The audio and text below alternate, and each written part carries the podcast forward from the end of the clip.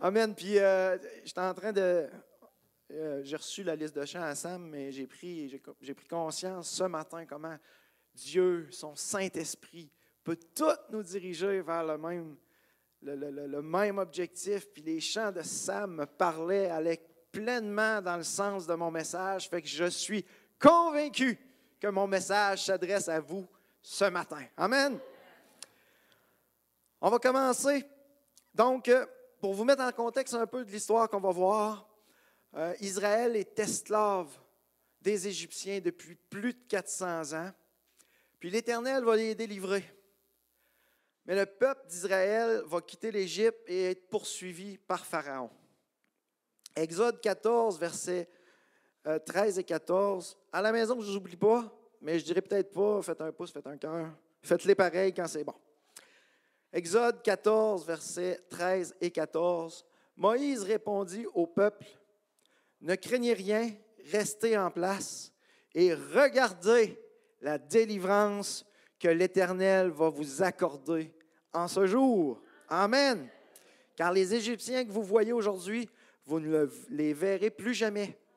L'Éternel combattra pour vous et vous gardez le silence. Puis il y a une autre version qui dit Restez tranquille. Amen. L'Éternel va demander à Moïse de lever son bâton et d'étendre sa main sur la mer pour la fendre en deux. Wow! Israël va passer à sec au milieu de la mer et Moïse étend encore la main sur la mer, puis elle va se refermer et couvrir toute l'armée de Pharaon. Par la suite, Israël va marcher vers le désert de Sur pendant trois jours sans trouver d'eau. Le désert sans trouver d'eau, ça ne doit pas être le fun. Arrivé euh, à Mara, il trouve de l'eau, mais est amère. Une méchante déception. L'Éternel demande à Moïse de jeter un morceau de bois dans l'eau, puis l'eau, elle devient douce. Donc, ils peuvent s'abreuver. Après ça, ils reprennent la marche euh, jusqu'au désert de Sin. Si vous voulez tout lire l'histoire, c'est Exode, les débuts de l'Exode. Donc, euh, arrivé au désert euh, de Sin, là, le peuple va critiquer. Ça va dire que, ils vont dire que nous, ne, je recommence. Il va dire que ne sommes-nous pas morts de la main de l'Éternel dans la terre d'Égypte, quand nous étions, étions assis devant des pots de viande, quand nous mangions du pain tout notre saoul. Et l'Éternel va entendre les murmures du peuple, puis il va annoncer à Moïse qu'il va pleuvoir du pain du ciel. Amen. Le soir même, il y a eu des cailles. Ils voulaient de la viande, ils en ont eu. Puis le matin, il y avait la manne. Ils vont continuer à marcher jusqu'à leur arrivée à Réphidim. Puis encore là, pas d'eau à boire. Le peuple va encore murmurer. Puis il va dire, pourquoi nous as-tu fait sortir d'Égypte pour nous faire mourir de soif, nous, nos fils et nos troupeaux? L'Éternel va encore intervenir. Il va demander à Moïse de prendre le même bâton qui a frappé, euh, le même bâton qui, a séparé la mer en deux pour frapper un rocher, puis il va en sortir de l'eau. Et ça nous amène à, à- à mon texte principal de ce matin, Exode 17, versets 8 à 13. Exode 17, versets 8 à 13. Euh, il va apparaître aussi à l'écran. Donc, Amalek vint combattre Israël à Réphidim. Alors Moïse dit à Josué, Choisis-nous des hommes, sors et combat Amalek. Demain, je me tiendrai sur le sommet de la colline, la verge de Dieu dans la main. Josué fit ce que lui avait dit Moïse pour combattre Amalek. Et Moïse, Aaron et Hur montèrent au sommet de la colline. Lorsque Moïse élevait sa main, Israël était le plus fort, et lorsqu'il baissait sa main, Amalek était le plus fort. Les mains de Moïse étant fatiguées, ils prirent une pierre qu'ils placèrent sous lui, et il s'assit dessus. Aaron et Hur soutenaient ses mains l'un d'un côté, l'autre de l'autre, et ses mains restèrent fermes jusqu'au coucher du soleil. Et Josué vainquit Amalek et son peuple au tranchant de l'épée. Amen. Seigneur, ce matin, permets-nous, Seigneur, de se rapprocher de toi, Seigneur, et d'entendre ce message, Seigneur, euh, les oreilles et le cœur grand ouverts, Seigneur, pour que tu puisses nous parler, nous transformer, nous changer, Seigneur, et qu'on puisse goûter encore plus de toi et de ta parole, Père. Amen. Jusque-là, c'est l'Éternel qui a combattu pour Israël. C'est l'Éternel qui délivrait le peuple d'Israël. Mais arrivé à Réphidim, pour la première fois, Israël se trouve en face d'un ennemi qu'il doit combattre. Et Moïse va décider de demander à Josué de choisir des hommes pour le combat. Dieu a combattu pour Israël et maintenant, regardez bien ça, il va combattre par lui et en lui. Et on peut faire un rapprochement entre les combats que Jésus a remportés pour nous et les combats du Saint-Esprit par nous et en nous. C'est ça qu'on va voir ce matin. Jésus a remporté la victoire sur la croix. Vous d'accord? Oui, ça va bien. Et par cette victoire, on a l'assurance d'une paix glorieuse et éternelle au ciel. Amen. Mais les combats du Saint-Esprit en nous continuent encore aujourd'hui. D'accord? Si vous n'êtes pas d'accord, moi vous convaincre. L'Esprit va vous convaincre, pardon. Romains 8, versets 12 à 14. Romains 8, versets 12 à 14, nous dit Ainsi donc, frères, nous ne sommes point redevables à la chair pour vivre selon la chair. Si vous vivez selon la chair, vous mourrez, mais si par l'Esprit, vous faites mourir les actions du corps, vous vivrez. Car tous ceux qui sont conduits par l'Esprit de Dieu sont fils de Dieu. Amen. On doit faire mourir les actions du corps par la puissance de l'Esprit qui agit en nous si on veut vivre. On doit combattre par l'Esprit, conduit par lui, parce que nous sommes les fils et les filles de Dieu. Pharaon et Amalek sont deux puissances ou deux influences différentes. Pharaon, pour faire un petit résumé, c'est la représentation de tout ce qui empêchait la délivrance d'Israël hors d'Égypte. Il empêchait le peuple d'avoir une relation avec, son Dieu. Et, Pharaon, si vous lisez l'histoire, il va se servir de toutes les choses de l'Égypte pour empêcher Israël de servir l'Éternel.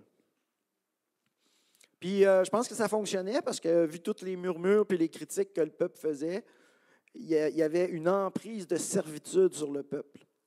Galates 1, verset 4 nous dit que Jésus s'est donné lui-même pour nos péchés afin de nous arracher du présent siècle mauvais. Puis Pharaon représente Satan qui emploie le présent siècle mauvais contre le peuple de Dieu. Puis ensuite, on, va voir mon premier point, Amalek, notre ennemi. Qui sont Amalek et les Amalécites? J'ai fait un petit peu de recherche pour vous expliquer un peu.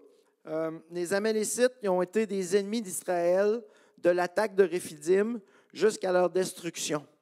Puis dans la parole, il est mentionné, euh, Amalek est mentionné, ou les Amalécites sont mentionnés pour la dernière fois dans le livre d'Esther, où Aman, le descendant du roi Amalécite Agag, complote pour exterminer le peuple juif. Et Dieu va sauver son peuple quand Aman et d'autres ennemis d'Israël vont être détruits. Puis Amalek représente la figure de ce qui est un obstacle à notre marche ou à la marche d'Israël avec Dieu dans le désert. Amalek cherchait à arrêter le peuple dans sa, progression dans le désert et, si possible, à l'exterminer. Il était le petit-fils d'Ésaü, celui-même qui, qui, a vendu son droit d'aînesse à son frère Jacob. Donc, il y avait peut-être un historique aussi culturel entre les deux peuples, puisqu'Israël descendait de Jacob. Les Amalécites, c'était des nomades, puis ils menaient leur combat d'une manière très sournoise. Et Dieu ne voulait pas que ça, ça tombe dans l'oubli. On va le voir dans Deutéronome 25, versets 17 et 18.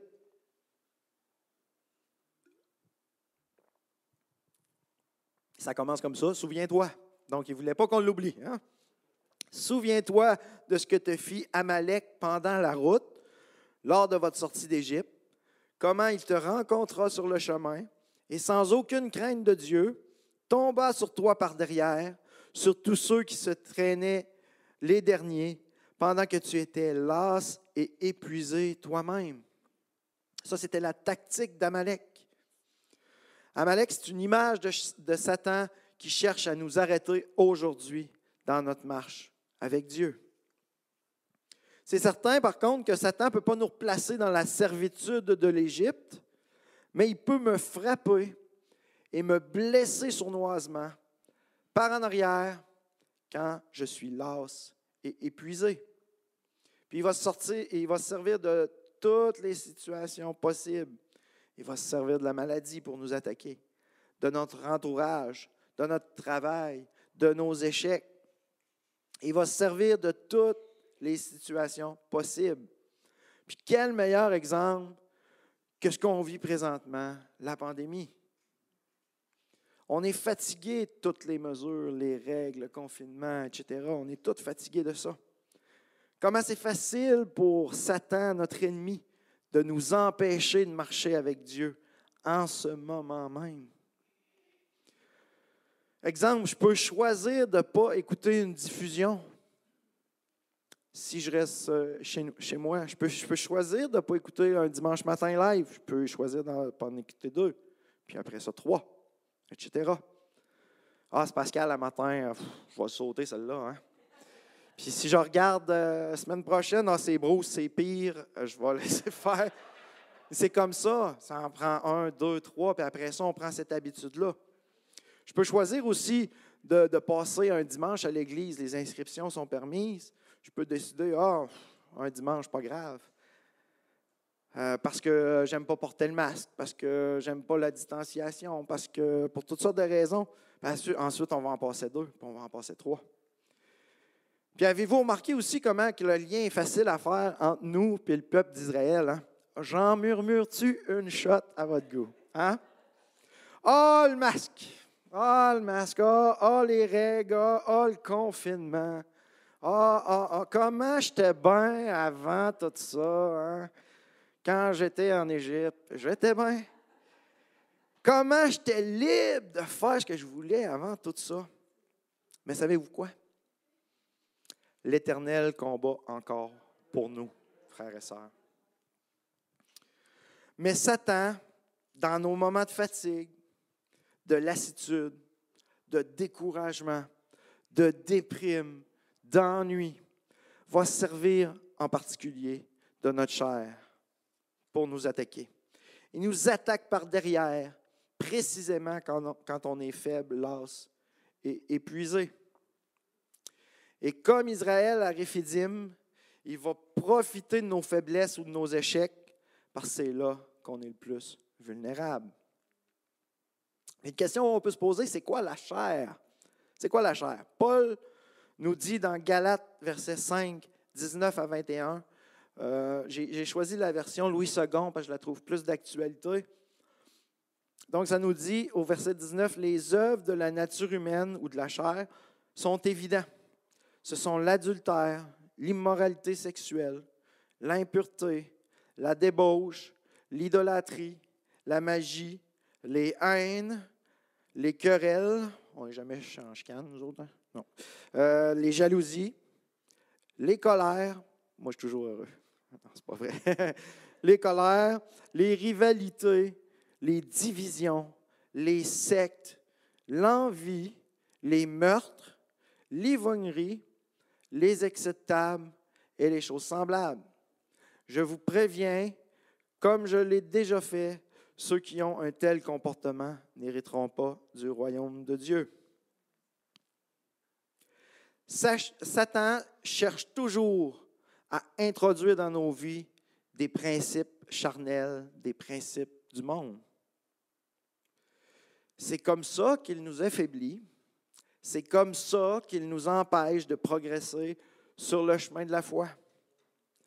Notre combat n'est pas dirigé contre la chair, mais contre Satan qui sert de notre chair.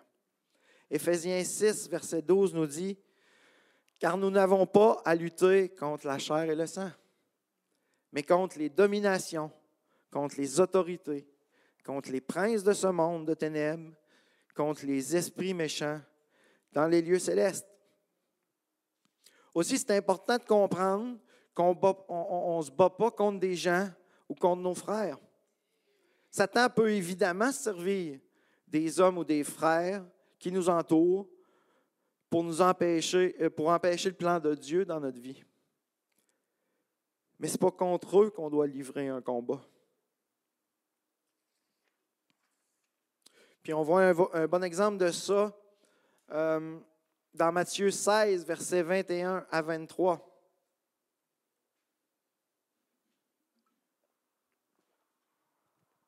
Matthieu 16, 21, 23. Dès lors, Jésus commença à faire connaître à ses disciples qu'il fallait qu'il allât à Jérusalem, qu'il souffrit beaucoup de la part des anciens, des principaux sacrificateurs et des scribes, qu'il fut mis à mort et qu'il ressuscita le troisième jour. Pierre, l'ayant pris à part, se mit à le reprendre et dit, À Dieu ne plaise, Seigneur. Ah, moi, je me vois là-dedans. À Dieu ne plaise, Seigneur, cela ne t'arrivera pas. Mais Jésus se retournant dit à Pierre, Arrière de moi, Satan, tu, mets en scandale, car tes pensées ne sont pas les pensées de Dieu, mais celles des hommes. Amen. Jésus n'a pas dit arrière de moi, Pierre. Il a dit arrière de moi, Satan. Satan peut utiliser des proches pour nous détourner des plans de Dieu. Et notre seul moyen de combattre Satan, c'est par la puissance du Saint-Esprit en nous. Deuxième point, le combat. Il y a un rapprochement aussi qui existe entre la bataille d'Amalek contre Israël et la lutte que je mène avec ma mauvaise nature, avec ma chair. Et le combat commence exactement quand Israël est en pleine possession de sa délivrance quand il mange de la viande spirituelle et boit du rocher spirituel. 1 Corinthiens 10, verset 1 à 4. 1 Corinthiens 10, verset 1 à 4 nous dit, Frères, je ne veux pas que vous ignorez que nos pères ont été sous la nuée, qu'ils ont tous passé au travers de la mer, qu'ils ont tous été baptisés en Moïse dans la nuée et dans la mer, qu'ils ont tous mangé le même aliment spirituel, et qu'ils ont tous bu le même breuvage spirituel, car ils buvaient un rocher spirituel qui les suivait, et ce rocher était Christ. Amen. Notre combat commence quand on donne notre vie à Christ. Jusqu'à la rencontre d'Amalek, le peuple n'a rien eu à faire. Ce n'est pas lui qui combattait. C'est l'Éternel qui les a délivrés de l'esclavage en Égypte. C'est l'Éternel qui a séparé la mer et détruit le Pharaon et toute son armée. C'est l'Éternel qui a donné l'eau du rocher et le pain du ciel. Israël n'aurait pas pu faire ces choses-là par lui-même. Tous les combats précédents étaient entre l'Éternel et l'ennemi. Les Israélites avaient eu qu'à se tenir tranquilles, à garder le silence, puis à contempler la gloire puis la puissance de l'Éternel. Amen. Ils n'avaient qu'à profiter des fruits de la victoire. Mais maintenant, ils sont appelés à lutter contre un ennemi qui est Amalek. L'Éternel avait combattu pour eux, maintenant il va combattre en eux et par eux. Et pour nous aujourd'hui, c'est la même chose. Jésus, c'est le seul à remporter des victoires qu'on ne pouvait pas gagner. Et ces victoires, et, les victoires de Jésus sont pour sa gloire et sa gloire seule. Il était seul sur la croix. Il était seul dans le tombeau. Il était seul à lutter contre la mort. Personne d'autre aurait pu prendre sa place et vaincre la mort. C'était hors de la puissance d'un simple homme ou de la plus grande des armées. Mais par-dessus tout, mais, mais pas au-dessus de la puissance de celui qui est venu pour nous sauver. Jésus était le seul qui pouvait porter sur ses, sur ses épaules le poids de tous les péchés du monde. Et par sa victoire, par sa mort et par sa résurrection, le Saint-Esprit a fait sa demeure en moi. Amen. En vous aussi. Et c'est là, dans notre rédemption, que le combat commence en nous. Christ a combattu pour nous, le Saint-Esprit combat en nous et par nous. Et le jour où on réalise toute la, grâce de la victoire de Christ, qu'on l'accepte dans notre vie, on se place automatiquement en hostilité avec l'ennemi. Mais notre consolation, notre encouragement, c'est qu'avant même d'arriver sur le champ de bataille, nous sommes plus que vainqueurs. Amen. 1 Corinthiens 15, verset 55 à 57. On peut déclarer ça ce matin. Ô mort, où est ta victoire? Ô mort, où est ton aiguillon? L'aiguillon de la mort, c'est le péché, la puissance du péché, c'est la loi. Mais grâce soit rendue à Dieu qui nous donne la victoire par notre Seigneur Jésus-Christ. Romains 8, versets 35 à 37. Qui nous séparera de l'amour de Christ? Sera, euh, Serait-ce la tribulation ou l'angoisse, ou la persécution, ou la faim, ou la nudité, ou le péril, ou l'épée. Selon qu'il est écrit, c'est à cause de toi qu'on nous met à mort le jour, qu'on nous regarde comme des brebis destinées à la boucherie. Mais dans toutes ces choses, nous sommes plus que vainqueurs par celui qui nous a aimés. Amen. Dans la bataille contre Amalek, il y a deux choses distinctes. Il y a le combat et l'intercession. Et Christ est en haut pour nous, tandis que le Saint-Esprit combat puissamment en nous. Le combat et l'intercession vont ensemble, ils sont indissociables. On ne peut pas combattre sans intercession. À mesure qu'on réalise la puissance de l'intercession de Jésus pour nous, on triomphe dans le combat contre nos mauvaises, notre mauvaise nature.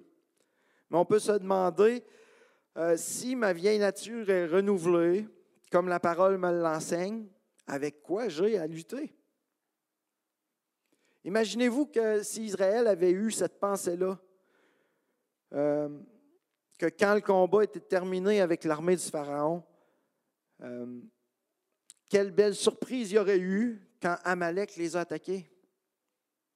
1 Corinthiens 10, verset 11 et 12 nous dit, Ces choses leur sont arrivées pour servir d'exemple, et elles ont été écrites pour notre instruction, à nous qui sommes parvenus à la fin des siècles. Ainsi donc, que celui qui croit être debout prenne garde de tomber. La chair, frères et sœurs, elle existe en nous, puis elle va exister jusqu'à la fin, jusqu'à temps qu'on soit enlevé. Et c'est pour ça que Dieu nous a donné le Saint-Esprit. Romains 6, verset 12 nous dit que le péché ne règne donc point dans votre corps mortel et n'obéissez pas à ses convoitises. Si la chair n'existait pas en nous, ce ne serait pas nécessaire d'avoir un passage comme ça. Mais il y a une grande différence entre demeurer et régner.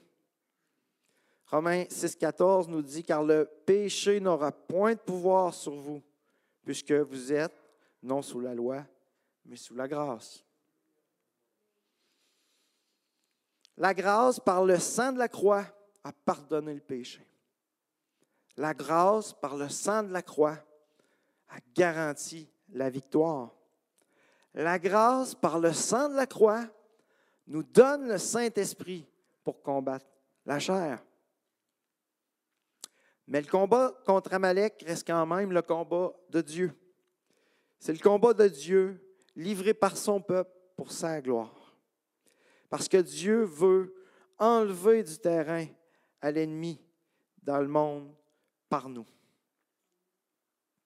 On doit être vainqueur sur Amalek et aussi gagner du terrain sur lui. Satan veut garder chaque personne, croyante ou non, chrétienne ou non, loin de la lumière. Puis ce matin, on peut se demander combien de parties de notre cœur sont encore fermées au Seigneur, dans la noirceur.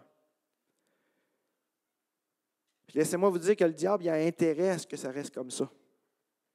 Mais le Saint-Esprit peut agir en nous, faire partir les ténèbres, atteindre les coins sombres de nos cœurs. Par contre, il faut le laisser agir en nous. Il faut augmenter notre connaissance de Dieu et notre connaissance de Jésus. L'amour, la joie, la paix, la patience, la bonté, la bienveillance, la foi, la douceur, la maîtrise de soi. C'est ça, les gains de terrain sur notre ennemi. Notre consécration à Dieu et notre persévérance dans la marche avec lui va nous donner la victoire. Mais il faut combattre pour gagner chaque pouce. Oui, c'est le combat de l'Éternel, mais c'est nous qui devons le mener par l'Esprit. Josué a dirigé ses frères dans le combat contre Amalek. Jésus, par la puissance du Saint-Esprit, nous conduit dans le combat. Amen. On n'a pas à lutter seul, frères et sœurs. Jésus nous conduit. Les circonstances peuvent être décourageantes, mais c'est son combat qu'on mène et il marche à notre tête. Mettre notre espoir uniquement sur nous et sur la, euh, pardon, notre espoir uniquement sur lui, pardon, je, m'en allais dire de quoi là, et sur la puissance de son esprit nous permet de résister et de remporter des victoires. Troisième point, l'intercession. Parce que même quand on livre le combat de l'Éternel avec Jésus comme chef, on a besoin de lui aussi d'une autre manière. Josué était dans la plaine, Moïse au sommet de la colline, avec la verge, le bâton de la puissance de Dieu dans sa main. Puis Israël avait le dessus sur Amalek seulement quand Moïse levait ses mains.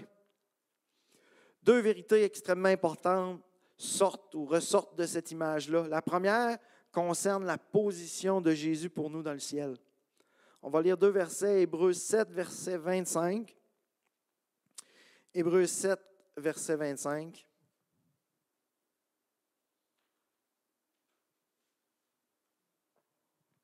C'est aussi pour cela qu'il peut nous sauver parfaitement, qu'il peut sauver parfaitement ceux qui s'approchent de lui, de Dieu par lui, étant toujours vivant pour intercéder en leur faveur. Amen. Jésus est toujours vivant pour intercéder pour moi.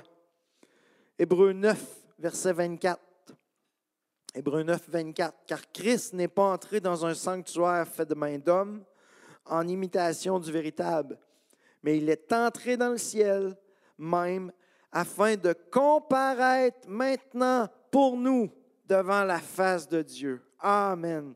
Jésus intercède en ma faveur, face à face avec Dieu dans le ciel. Et savez-vous quoi, mes amis? Les mains de Jésus ne faillissent jamais. Elles sont toujours fermes. Il est toujours vivant pour intercéder pour nous et son intercession n'est pas sans effet et sans résultat. Quel réconfort, mes amis. Et comme Josué, si nos yeux restent sur Jésus, on aura l'avantage dans le combat. Mais quand nos yeux vont quitter Jésus, c'est l'ennemi qui va prendre l'avantage. La seconde vérité, c'est ça, notre nécessité de dépendre de Jésus.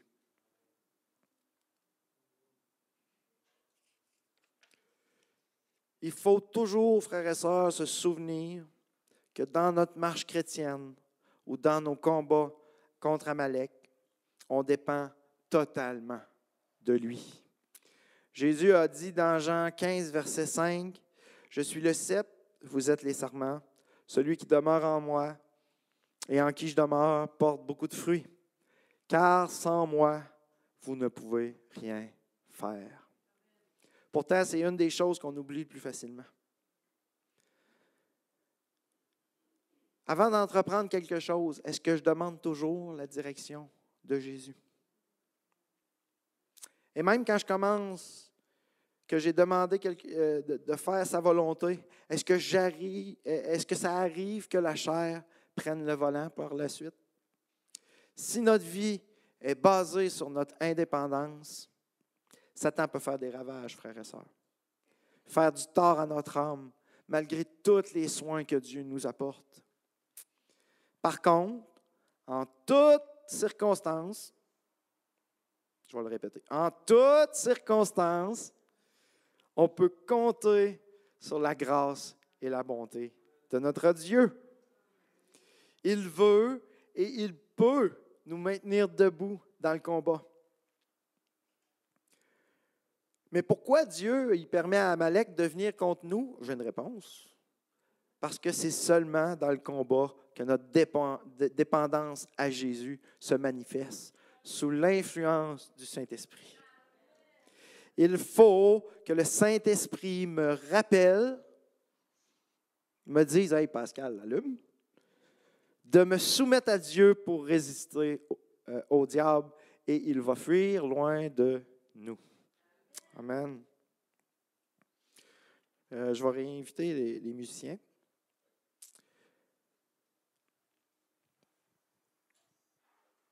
Vous me suivez jusqu'à date, là? J'ai presque fini de voir. Fait que rendu trop loin pour que vous me dites euh, non, je te suis pas. On recommence. Mon dernier point, en conclusion, la victoire. Amen. la parole nous dit que Josué abattit Amalek et son peuple au tranchant de l'épée. Amen l'assurance de la victoire devrait être aussi complète que celle du pardon. Jésus est mort et il est ressuscité. Sa mort a satisfait toutes les exigences de Dieu à l'égard de nos péchés, frères et sœurs. Il est mort pour nous et maintenant il vit en nous. Il nous donne la paix et sa vie nous donne la puissance. Ses mains ne peuvent jamais devenir pesantes. Moi, ça, euh, quand j'ai réalisé ça, j'ai dit, wow, quelle belle image de qui est notre Jésus. Et il n'y a besoin de personne pour les soutenir. C'est hot. je, me, je me suis entendu, puis j'ai entendu David. C'est hot. Son intercession parfaite est fondée sur son sacrifice parfait.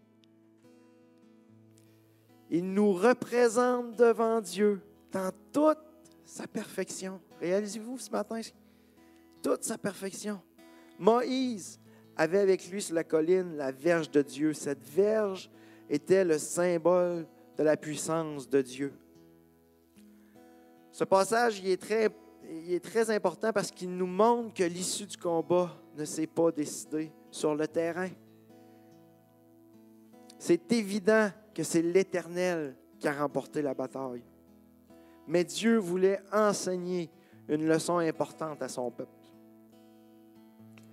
Ce n'est pas les efforts humains, ce n'est pas l'ingéniosité des chefs militaires, ce n'est pas l'expérience des soldats, ou la qualité des armes qui donne la victoire, mais c'est Dieu.